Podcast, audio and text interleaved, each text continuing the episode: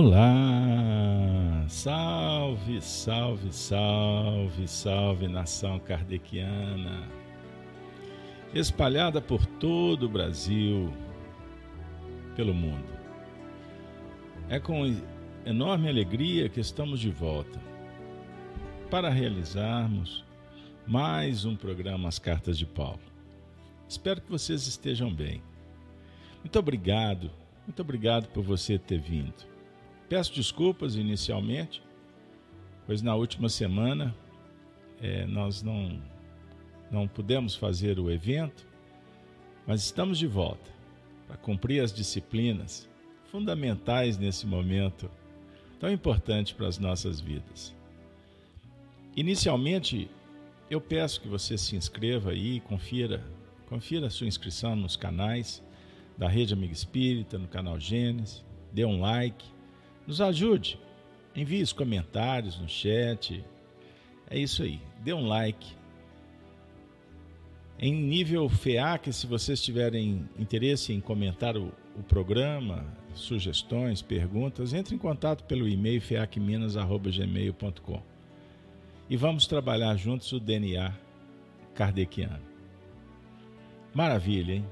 Maravilha. Felizes? Vamos juntos?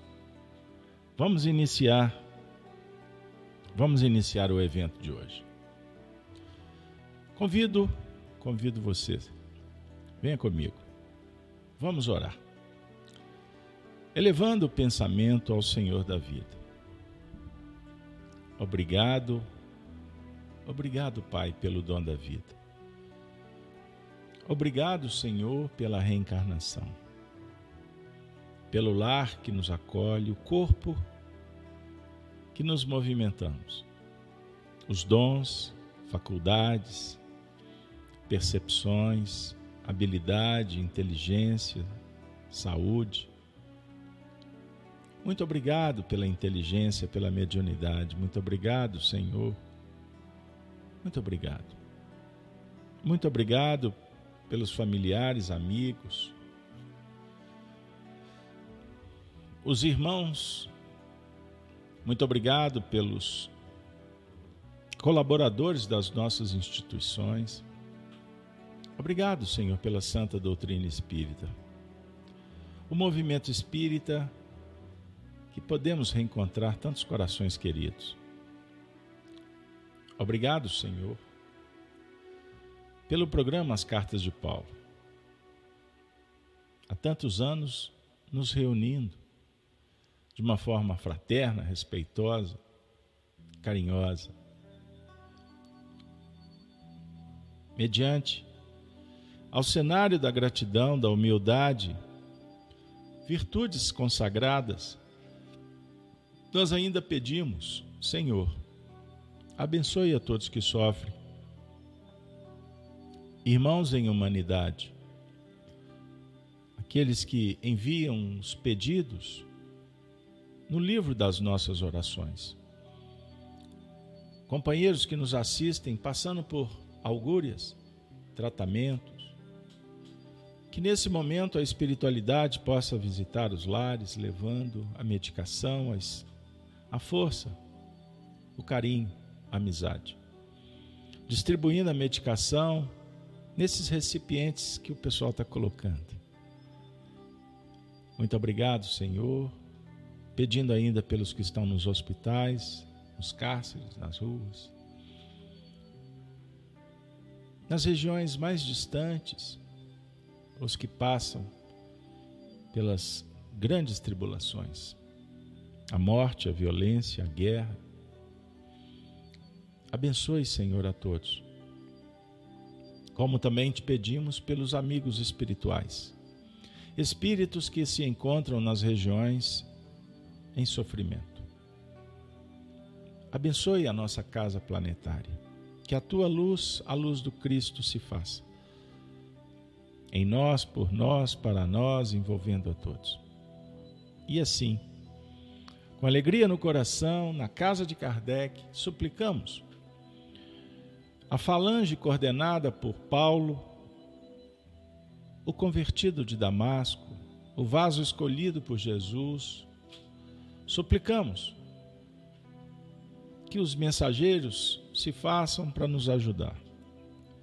Através das cartas universais, a palavra do Cristo na boca, nas mãos, no coração de Paulo, se transforme no manancial, favorecendo a todos que aqui se aportarem. E aqueles que vão assistir esse vídeo um dia, recebam, recebam o nosso abraço fraterno, respeitoso, na expectativa de que esse material possa favorecer você, a todos nós. E assim, com alegria no coração, nós vamos dar por iniciado mais um programa, As Cartas de Paulo. Bora lá? Que alegria! Hoje eu vou iniciar agradecendo a todos que estão no chat, a Cida Magalhães, que foi a primeira que entrou, e todos que foram chegando devagarzinho, até o Ronaldo Costa que entrou agora.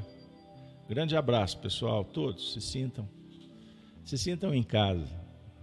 Esse projeto pertence a você. É o projeto do Cristo. Então vamos em frente. Pessoal, tema de hoje: embaixadores do Cristo. Hoje nós estamos batendo, olha que, que maravilha, é o encontro de número 280. Pô, ontem mesmo, né? Embora esse ano nós interrompemos a, as atividades por alguns meses, mas estamos de volta. Vocês já ouviram é, eu abrindo o coração, as minhas palavras sobre o carinho que eu tenho com todos os programas. Cada um com sua especificidade. E por isso, o grupo, o grupo da FIAC, o pessoal da Rede Amigo Espírita que, que vem estudar conosco, enfim, o pessoal do canal Gênesis, que nos acompanham, por exemplo, todos os dias pelas manhãs, quando fazemos o Gênesis no lar ao vivo, às 6h42. Ou mesmo as transmissões da FIAC na terça-feira, o Livro dos Espíritos, no sábado, o Apocalipse por Honório. Meu sonho é voltar hein, com Chico Live.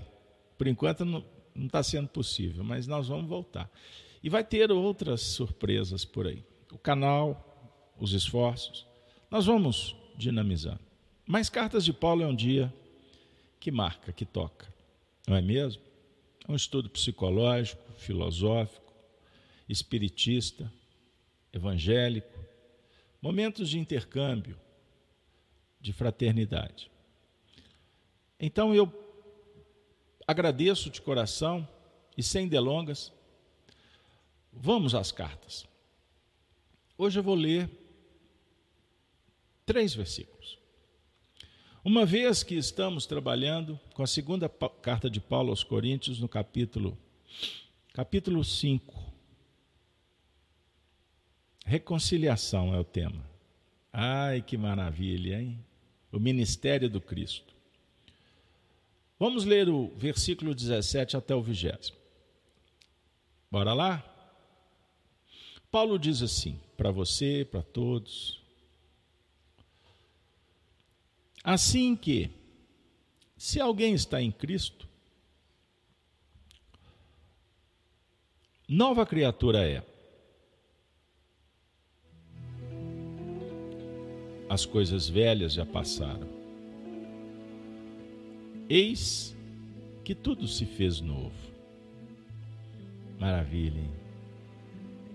Se alguém está em Cristo, você está em Cristo, nova criatura é. Somos, seremos. Como é que está aí? O certo é que as coisas velhas já passaram. Ficou. Para que juntar? Juntar, colar, passou, ficou. Eis que tudo se fez novo. Jesus é o Filho de Deus que vem abrir as portas para o futuro, para uma nova era. E tem muita gente claudicando, reclamando, patinando, fechando possibilidades. Jesus está dizendo: Eis que tudo se fez novo. E tudo isso provém de Deus, que nos reconciliou consigo mesmo por Jesus Cristo. A força divina promovendo a reconciliação consigo mesmo. Em psicologia transpessoal, poderíamos dizer o autoacolhimento amoroso, o auto perdão, autoaceitação. Extraordinário, hein? Então, Deus nos auxilia na reconciliação conosco mesmo por Jesus Cristo, porque Ele é o intermediário, Ele é o mediador do Novo Testamento e nos deu o ministério, a faculdade, a tarefa, a missão. A missão, reconciliação. Religião é, relig, é religar, relicare. É a força interna em conexão com o Pai. Quando nos movimentamos no, com os sentimentos do pertencimento, da filiação divina. Isto é, Deus estava em Cristo reconciliando consigo o mundo, não lhes imputando os seus pecados, e pôs em nós a palavra da reconciliação. Pessoal que está estudando Espiritismo conosco, isso é espetacular, extraordinário Alguém pegou aqui o meu livro dos Espíritos. Vou ficar devendo. Abra aí para mim, questão 262A. Livro dos Espíritos. Pessoal do chat, coloca aí para mim. Ah. Nós vamos encontrar um conteúdo espetacular. Deus não apressa a expiação. Não imputa pecado.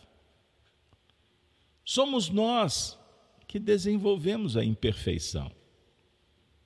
Somos nós que temos que tratar, que resolver, que ajustar, reparar, ressignificar, vencer o mal praticando o bem. Deus estava em Cristo reconciliando consigo o mundo, a definir que a tarefa do mestre é com o mundo. Qual mundo? Hoje no Gênesis no Lar eu brinquei conversando com o pessoal. Que todas as vezes que a gente encontra a palavra mundo no Evangelho, nós podemos trabalhar em, em três aspectos. O mundo sobre o ponto de vista da criação divina, o universo. Você concorda? O cosmos, as moradas. Na casa do meu pai há muitas moradas. E Deus está em toda parte. Então devemos amar o mundo criado por Deus, a natureza. E amando as leis naturais, divinas, a justiça, o código moral, a ética crística. Conjunto de valores do Cristo.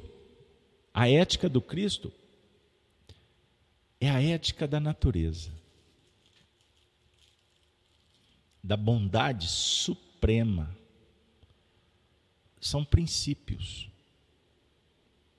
que vão dialogar com a moral o código moral de Deus.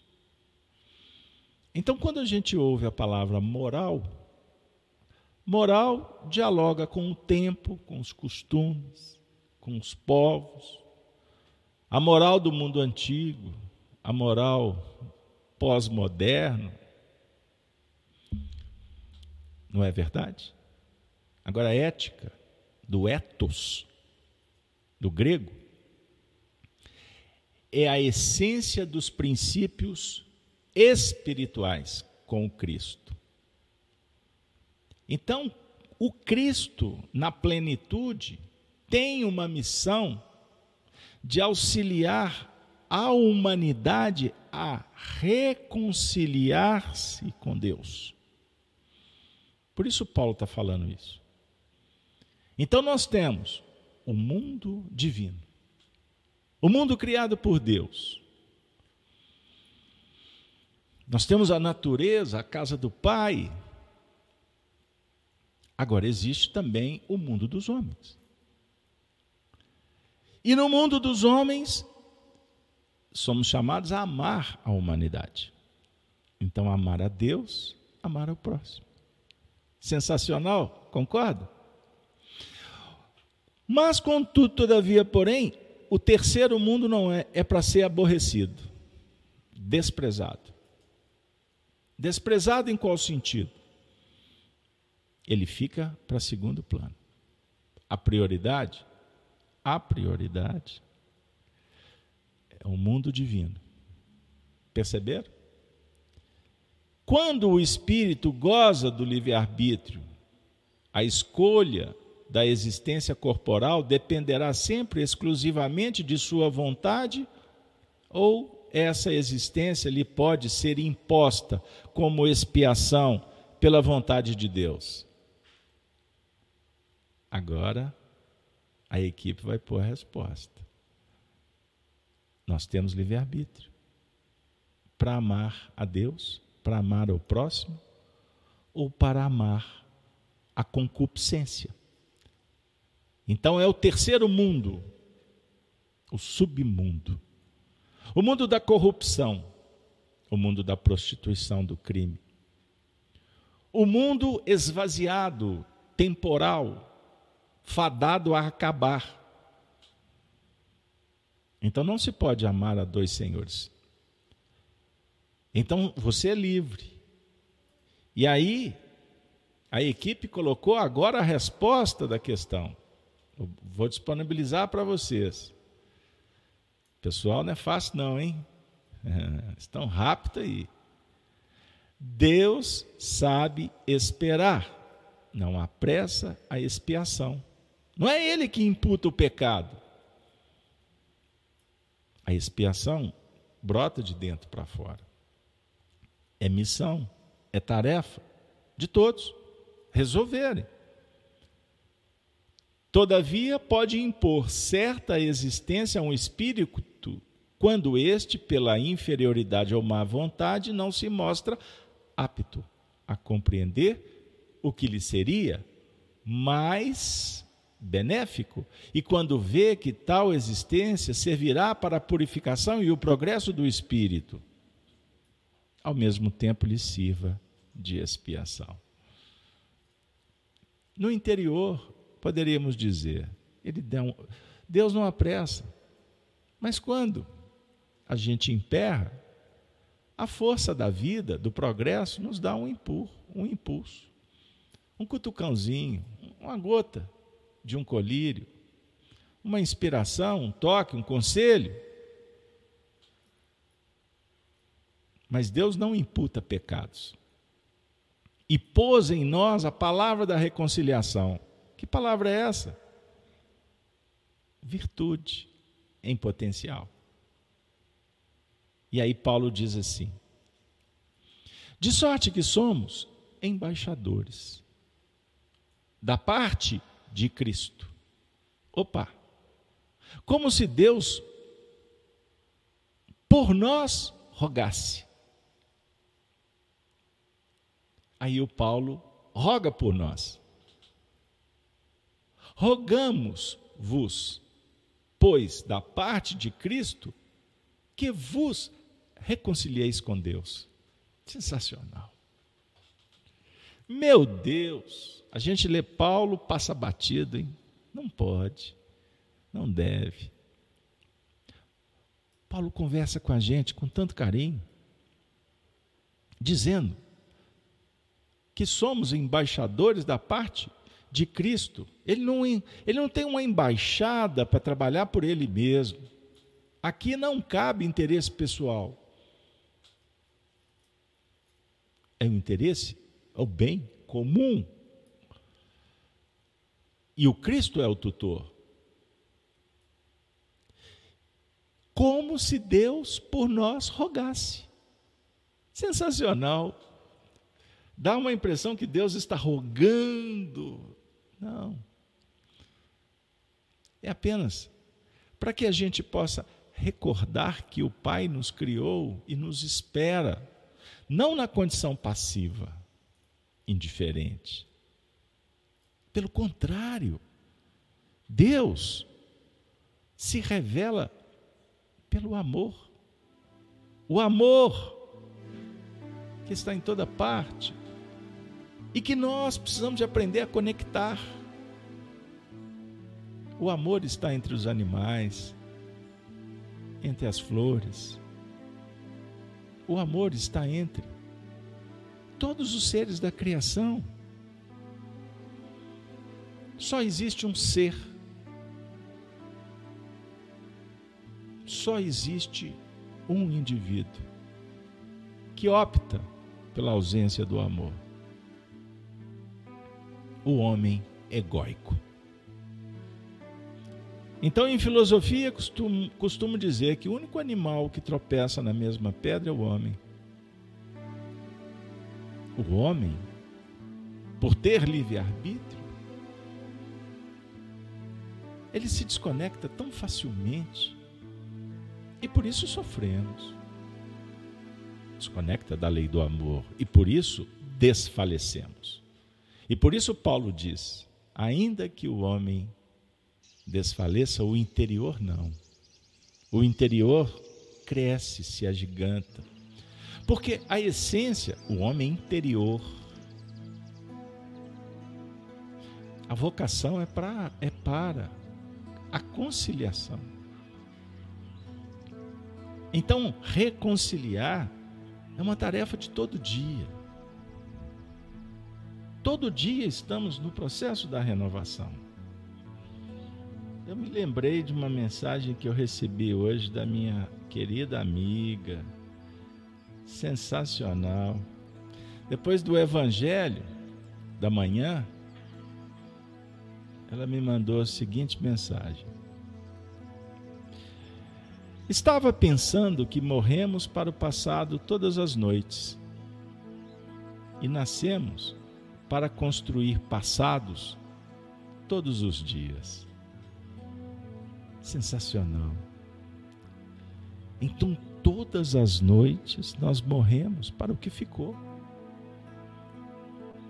para o passado, aquele passado delituoso, a concupiscência, o impulso que nos levou a corromper, a nos furtar da tarefa, abandonar o princípio, a ética. Isso gerou um, um problema. Dor, culpa, arrependimento. Então, devemos morrer para esse passado, porque senão o novo homem não nasce. E o novo homem nasce para construir passados.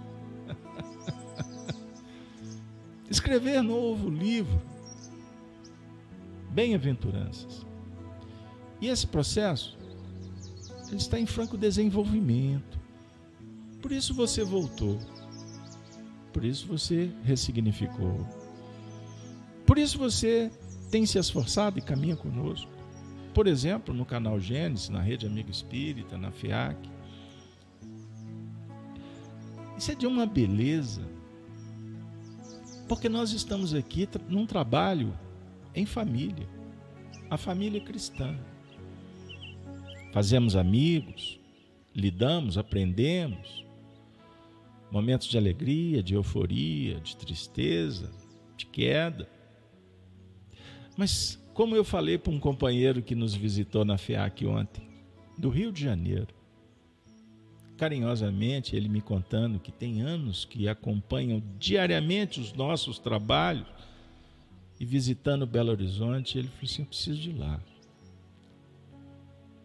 E ele, com um coração extremamente aberto, nos abraçou. Num determinado momento, ele falou assim: Poxa, quanto eu tenho aprendido, quanto estou, como estou crescendo, isso é maravilhoso. Eu vim aqui para agradecer. Ah, mas como eu ainda tergiverso, como ainda caio. Eu disse para ele, querido, nesse peito, esse peito seu pulsa, na sua veia corre sangue. Deus não apressa a expiação. Deus sabe esperar. Todavia pode nos ajudar. Ele impõe uma nova existência, uma nova oportunidade, um novo dia, para que possamos superar as inferioridades, robustecer para não mais má vontade, desespero, ansiedade. Não cabe mais a culpa. O que precisamos é nos responsabilizar e seguir uma nova trilha. Compreenderam? De sorte que somos embaixadores da parte de Cristo. Embaixadores da parte de Cristo. Nós reservamos, reservamos para vocês uma reflexão muito legal. E eu vou pedir licença. Pode? Emmanuel, no livro Caminho, Verdade e Vida, comenta esse versículo. O versículo vigésimo, dizendo assim: Vamos com ele.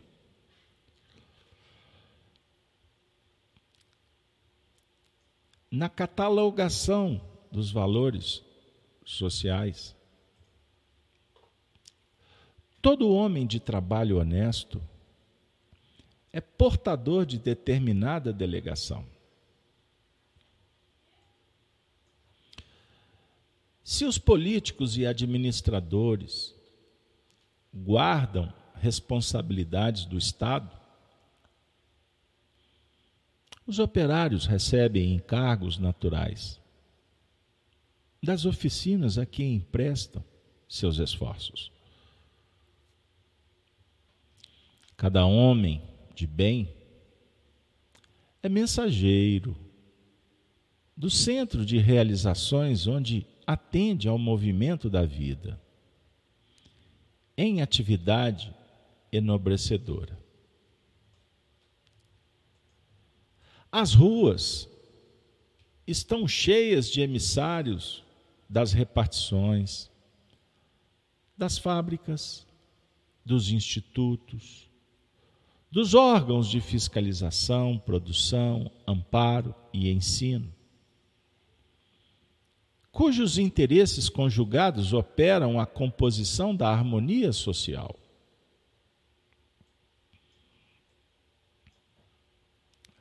É necessário, contudo, não esquecermos que os valores da vida eterna não permaneceriam no mundo sem representantes. Fato. Você concorda? Cristo possui embaixadores permanentes em seus discípulos sinceros. Importa considerar que, na presente afirmativa de Paulo de Tarso, não vemos alusão ao sacerdócio presunçoso. Todos os colaboradores leais de Jesus, em qualquer situação da vida, e no lugar mais longínquo da terra, são conhecidos na sede, na sede espiritual dos serviços divinos. É com eles, cooperadores devotados e muitas vezes desconhecidos dos beneficiários do mundo, que se movimenta o Mestre. Cada dia, estendendo o Evangelho aplicado entre as criaturas terrestres, até a vitória final. Entendendo essa verdade? Amigo, amiga, família, consulta as próprias tendências, atos e pensamentos. Repara a quem serves. Por quê? Se já recebeste a boa nova da redenção, é tempo de te tornares embaixador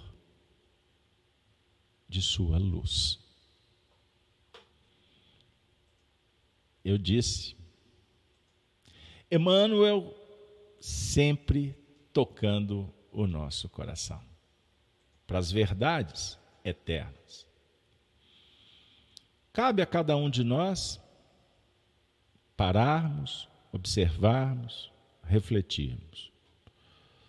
Porque dentro da ética do Cristo, como conjunto de valores, princípios que utilizamos, a partir desse, dessa matrícula que foi feita na escola do Evangelho, surge a necessidade de definir três grandes questões da vida. Quais são? Quero, devo, posso. Repetindo. Posso, devo, quero. Anotou?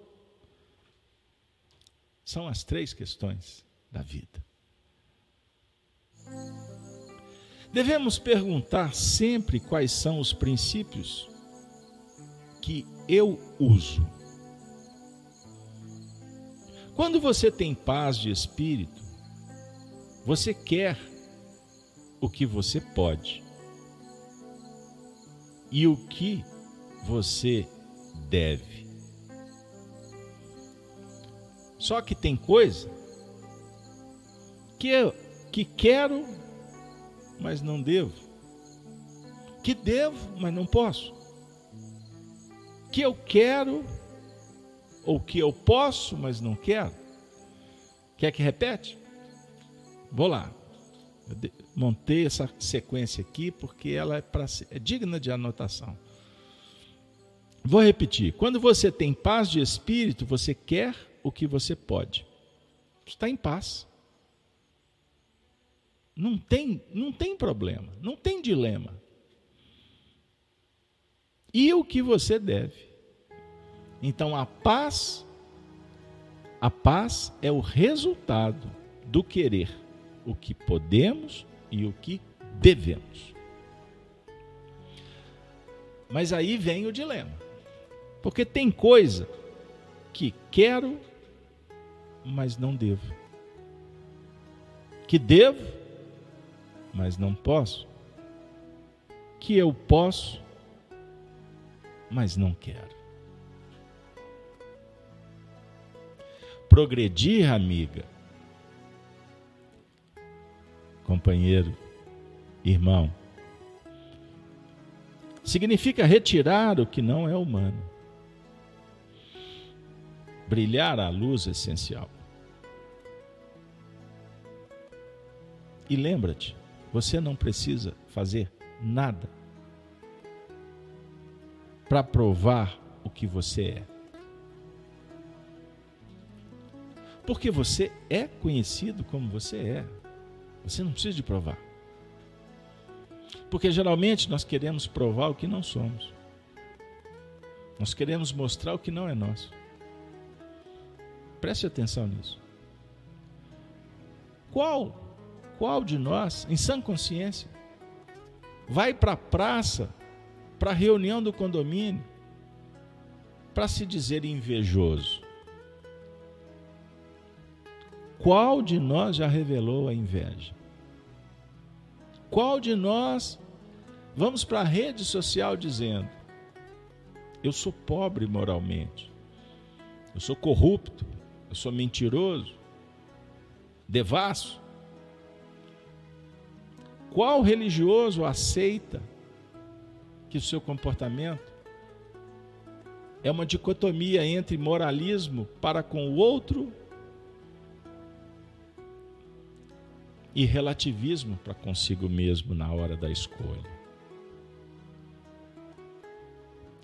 Emmanuel está refletindo sobre os embaixadores do Cristo. E ele listou para nós servidores, trabalhadores, nos diversos setores da vida, que estão cumprindo a sua tarefa seja no âmbito de muitas responsabilidades consigo mesmo, com o próximo, aqueles que estão iniciando a jornada, não importa, não importa a gradação. Qual a posição espiritual? Todos possuem um encargo. Nas menores tarefas que realizes, saiba, você está participando de uma engrenagem que não te pertence, você é apenas uma peça. E serás feliz se você aceitar que a providência ajuste e que você mantenha cumprindo com dignidade, com responsabilidade, com amor o que te compete como se fosse o menor parafuso de uma gigantesca máquina. Sem esse parafuso, vai dar ruim, vai dar problema. Você já experimentou desmontar um liquidificador sem conhecer a engrenagem?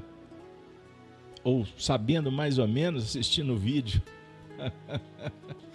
Possivelmente vai faltar ou vai sobrar parafuso.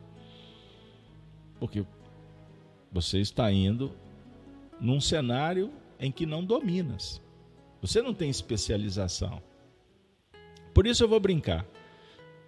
Se na sua casa você precisar de pintar a parede e você não é pintor, é mais indicado que você contrate alguém que saiba fazer. Mas por que não observar para aprender? Por que não fazer um curso, já que você teve o ímpeto de pintar a parede? Você pode se tornar um exímio, um exímio pintor. Só que até então você não sabe. E nós precisamos de admitir, nós precisamos de resignar.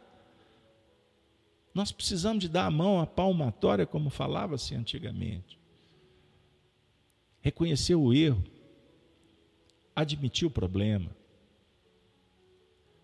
Nesse mundo aí do, do palavrório, né, dos discursos ideológicos, tem umas palavras que são imputadas para rotular pessoas. Hoje mesmo eu, escutando um depo determinado depoimento, o indivíduo fez uma declaração é, e repercutiu em nível mundial. E é uma pessoa que tem autoridade na área. Aí o outro segmento que pensa por uma outra banda, já imputaram, já remanejaram, já trancaram, já fizeram, já começaram a assassinar a reputação do indivíduo, porque ele pensa diferente. Isso já aconteceu com você? Você já viu alguém fazendo?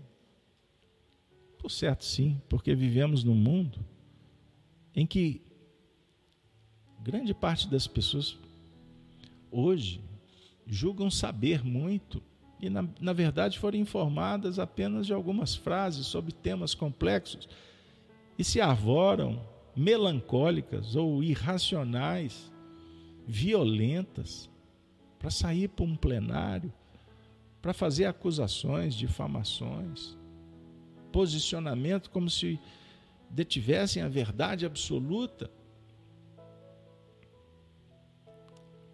Quando assim nos comportamos, eu pergunto para vocês: estamos sendo embaixadores do Cristo? Ou estamos sendo embaixadores do antissistema, do anticristo? O que, que vocês acham? Ah, mas existe o anticristo? Existe. Existe dentro de nós. Quando negamos. Ah, lembrei da palavra. é parecida com essa. então, se você pensa diferente, você está negando o óbvio, o óbvio para o outro. E o outro costuma dizer que isso é uma determinação, é uma regra, é uma lei, que todo mundo pensa assim. Mas na verdade só a bolinha desse tamanhozinho que ele vive é que gravita em torno de ideias que costumam ser as mais medíocres e idiotas possíveis. Pergunto para vocês: essa discussão é cristã? Não tem nada a ver. Porque o Cristo está conversando conosco sobre a tarefa que devemos exercer sobre o ponto de vista espiritual, essencial, consciencial, que nos liberta. Então, todo o assunto que aprisiona, me desculpe. Me desculpe. Pode ter a sua importância, mas temporal. E amanhã nem se nem vai recordar. Os indivíduos tiram a vida, brigam por causas que não têm sentido nenhum sobre o ponto de vista imortal. Então, vamos lá. Paulo está falando sobre a, o ministério da reconcilia, reconciliação para reconciliarmos, significa que um dia houvera uma conciliação. E o Cristo é o mediador da conciliação, da vinculação com Deus, nas faixas do amor. Percebam bem. Allan Kardec nos ofereceu o Evangelho segundo o Espiritismo. No seu capítulo 18, intitulado Muitos os chamados, poucos os escolhidos, Kardec fez um recorte do Evangelho e trouxe para nós a parábola do festim de bodas. Registrada por Mateus no capítulo 22, no verso de 1 a 14. Eu vou ler um pequeno trecho só para a gente refletir sobre o ministério, a condição de embaixadores, de divulgadores, discípulos. Lembrando Emmanuel quando afirma que o apostolado é o fim. Jesus, falando ainda por parábolas, disse-lhes: O reino dos céus se assemelha a um rei que, querendo festejar a bodas de seu filho, despachou seus servos a chamar para as bodas os que tinham sido convidados. Estes, porém, recusaram ir. O rei despachou outros servos com ordem com ordem de dizer da sua parte aos convidados: Preparei o meu jantar. Mandei matar os meus bois e todos os meus cevados. Tudo está pronto. Vinde às bodas. Eles, porém, sem se incomodarem com isso, lá se foram. um para a sua casa de campo, outro para o seu negócio. Os outros pegaram dos servos e os mataram. Depois de lhes haverem feito muitos ultrajes. Sabendo disso, o rei se tomou de cólera e mandando contra eles seus exércitos. Exterminou os assassinos e lhes queimou a cidade. Ah, não vou resistir. Um pouquinho de paciência, vou ler o resto. Então disse a seus servos: O festim das bodas está inteiramente preparado. Mas os que para ele foram chamados não eram dignos dele. Ide, pois, às encruzilhadas e chamai para as bodas todos quantos encontrardes. Os servos então saíram pelas ruas e trouxeram todos os que iam encontrando, bons e maus. A sala das bodas se encheu de pessoas que se puseram à mesa. Entrou em seguida o rei para ver os que estavam à mesa.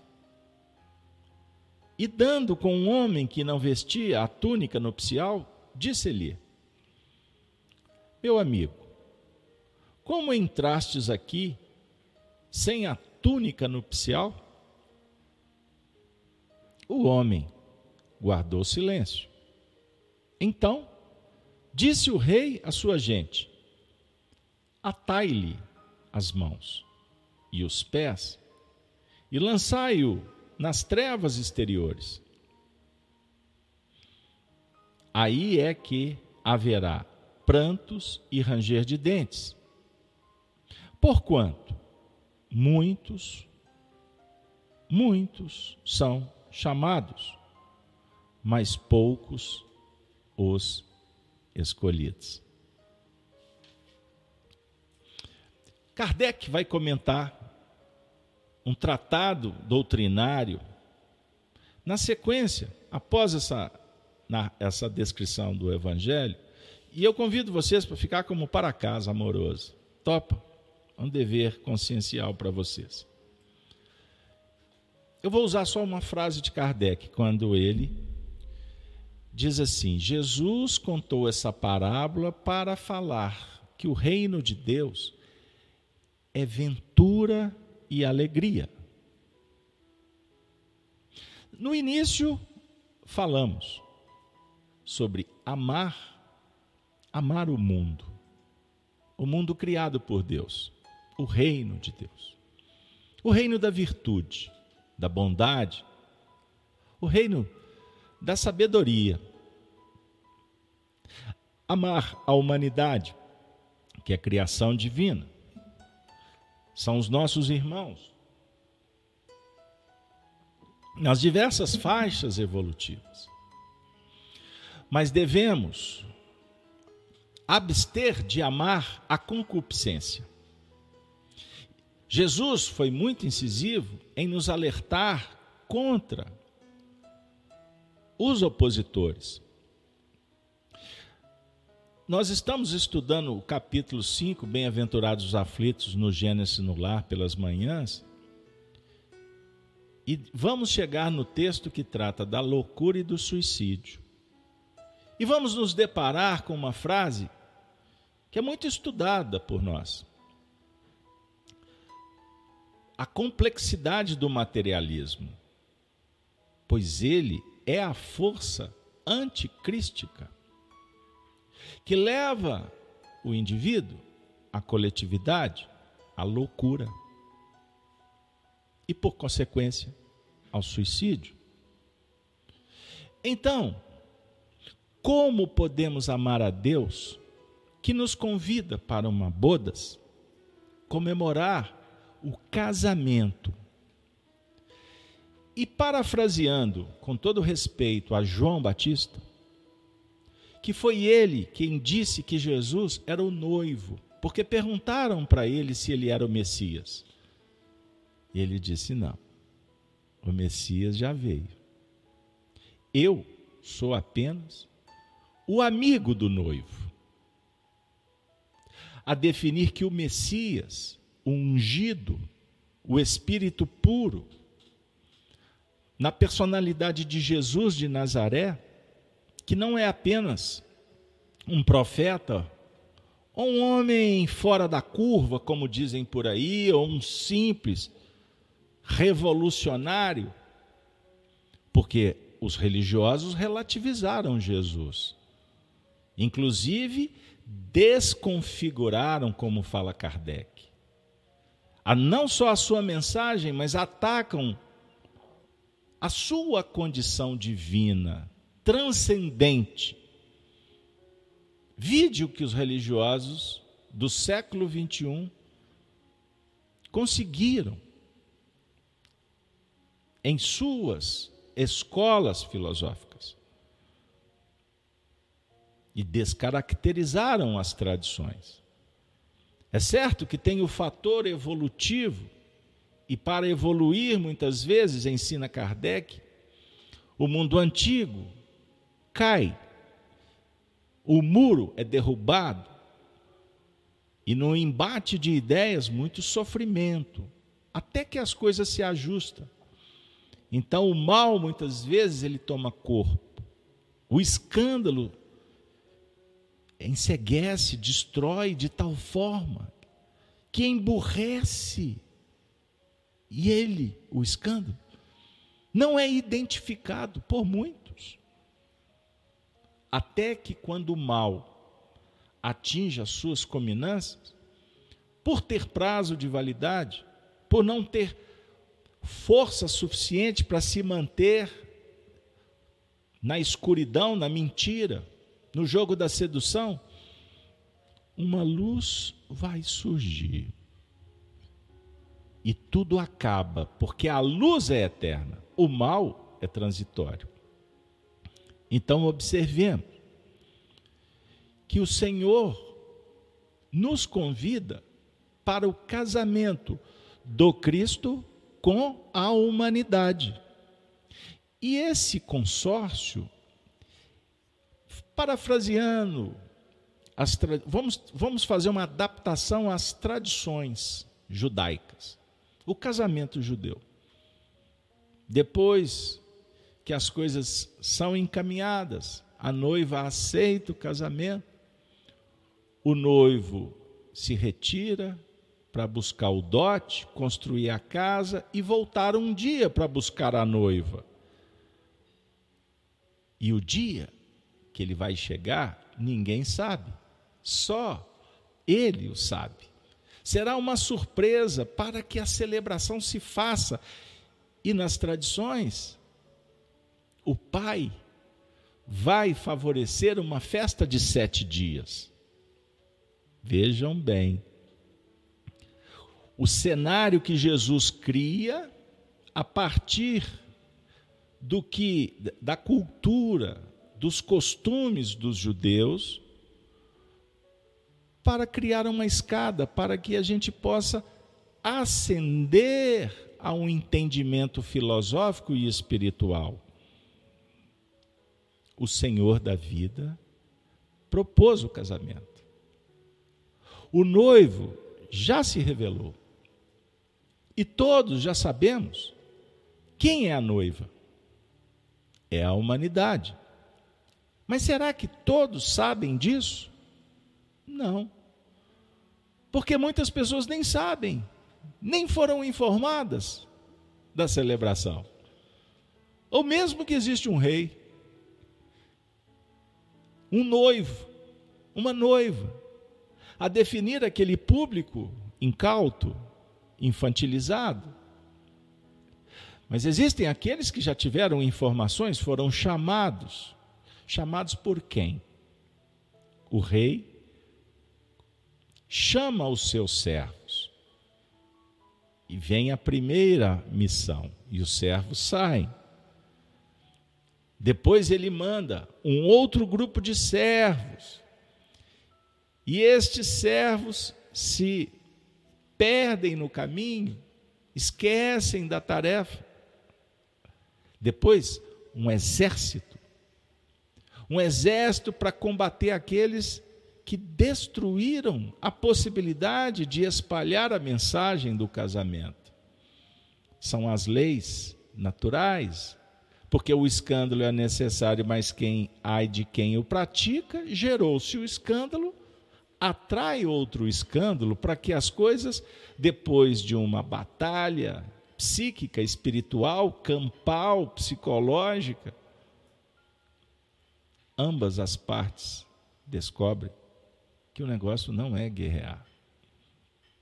Então, depois que vem a miséria completa, a culpa, o arrependimento, o Senhor sai novamente endereçando mensagens para que os embaixadores continuem convidando. E agora, depois que convidaram um primeiro grupo, um segundo grupo, agora o convite é para todos. Todos que encontrarem no caminho a definir que todas as pessoas saberão, serão informadas desse casamento. Nenhuma, nenhum membro da comunidade planetária desconhece, desconhecerá esse casamento. Perceberam? Só que chega uma situação que o rei entra, depois que todos os convivas, todos que foram chamados sim, estiverem ali, até aqueles que um dia não aceitaram, mas agora aceitaram, chegaram nas mais variadas condições. O rei entra e vai observar os que estão à mesa. E ele identifica aquele que não tem a veste, a veste adequada a túnica nupcial. O que, que acontece? Ele pergunta: por que não viestes com a roupa?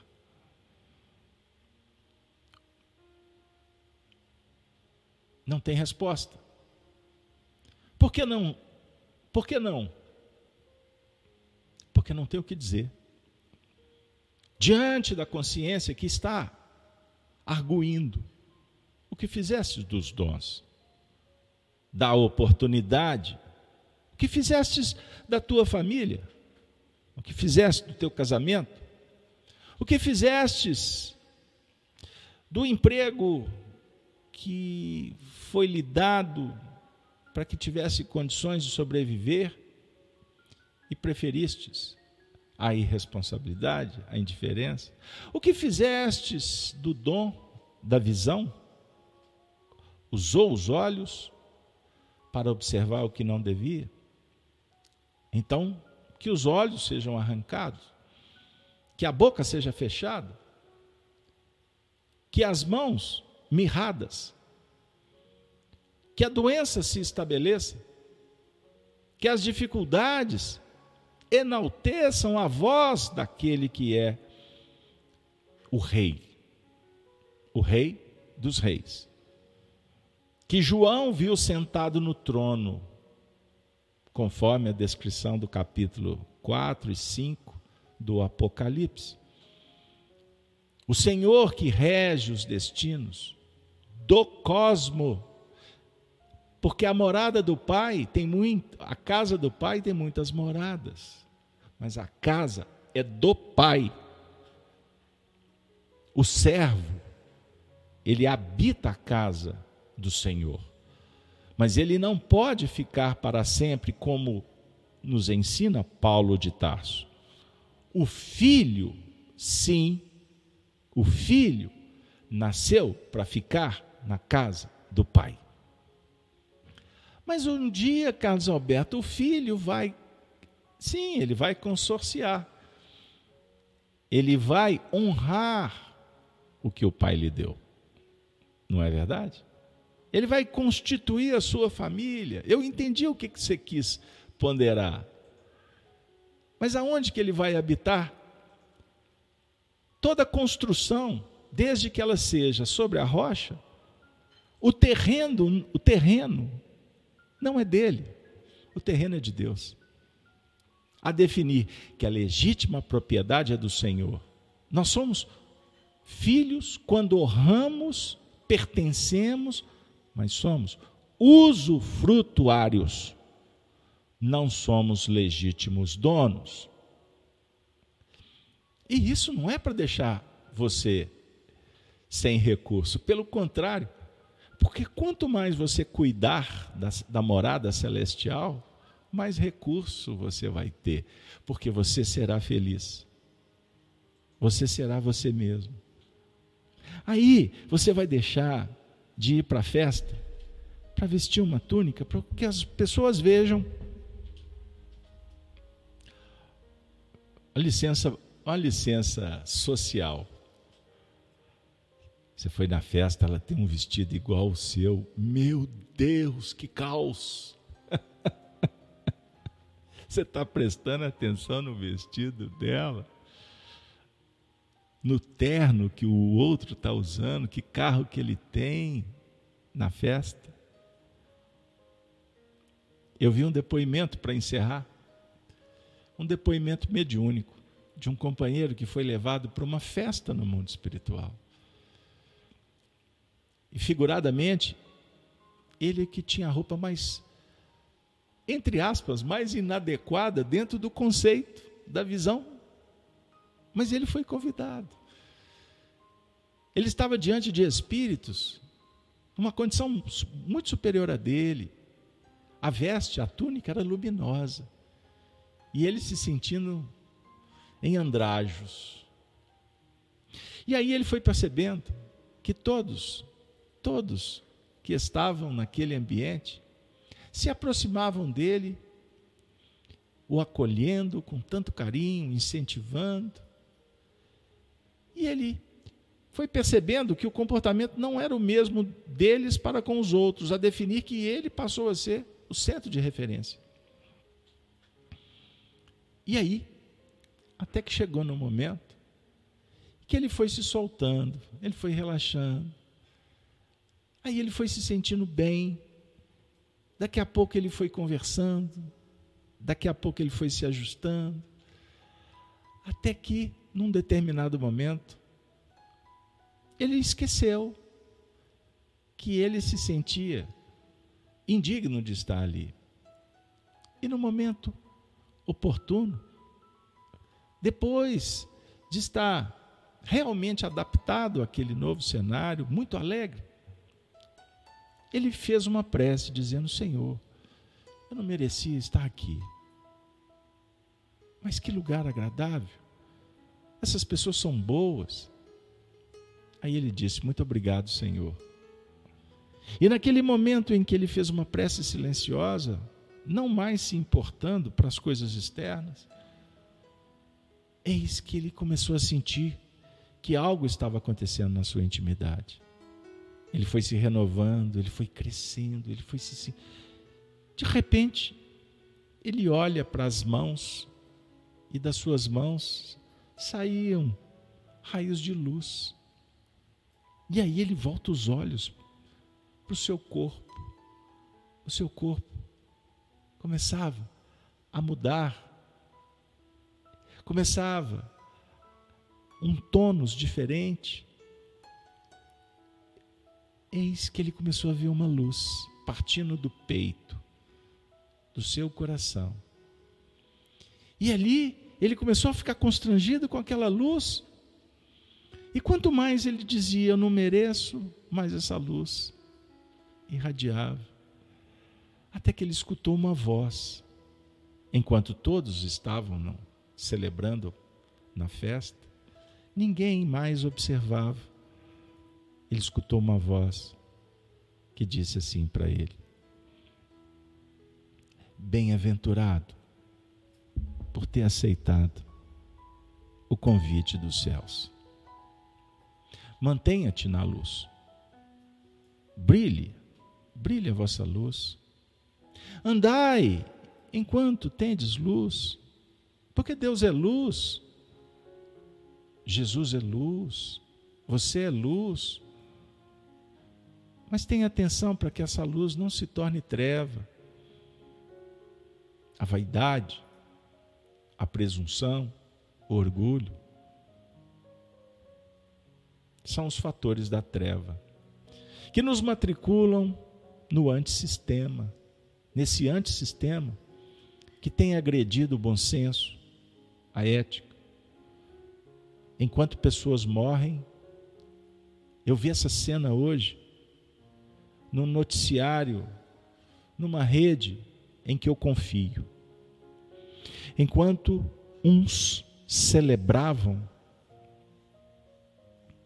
celebravam nas festas palacianas, outros enlutados, chorando a perda de entes, entristecidos pela falta de possibilidade, diante da injustiça. Tudo isso dialoga com o mundo das trevas. Qual o mundo que nós queremos para nós? Ame. Um novo mandamento vos dou: que vos ameis. Para que vocês possam, para que todos nós possamos nos libertar das armadilhas do dragão, a mesma serpente da sedução da mentira, que contamina, que causa medo, insegurança, culpa. Com Jesus é vida. Com Jesus é festa. Festa nos céus, pois somos espíritos imortais. Mesmo que os homens tentem impedir a sua felicidade, escute a voz do pastor, que fala carinhosamente: Vinde a mim, vinde a mim, minha filha, vinde a mim, meu filho. Vinde a mim todos vós que estáis cansados e sobrecarregados, que eu vos aliviarei mas tomai sobre vós o meu jugo e aprendei de mim, que sou brando, humilde de coração. Aí encontrareis paz, muita paz, muita paz. Assim, com alegria no coração, chegamos ao final. Que Deus nos abençoe. Que Deus abençoe sua família. Que Deus possa fazer parte do seu dia a dia.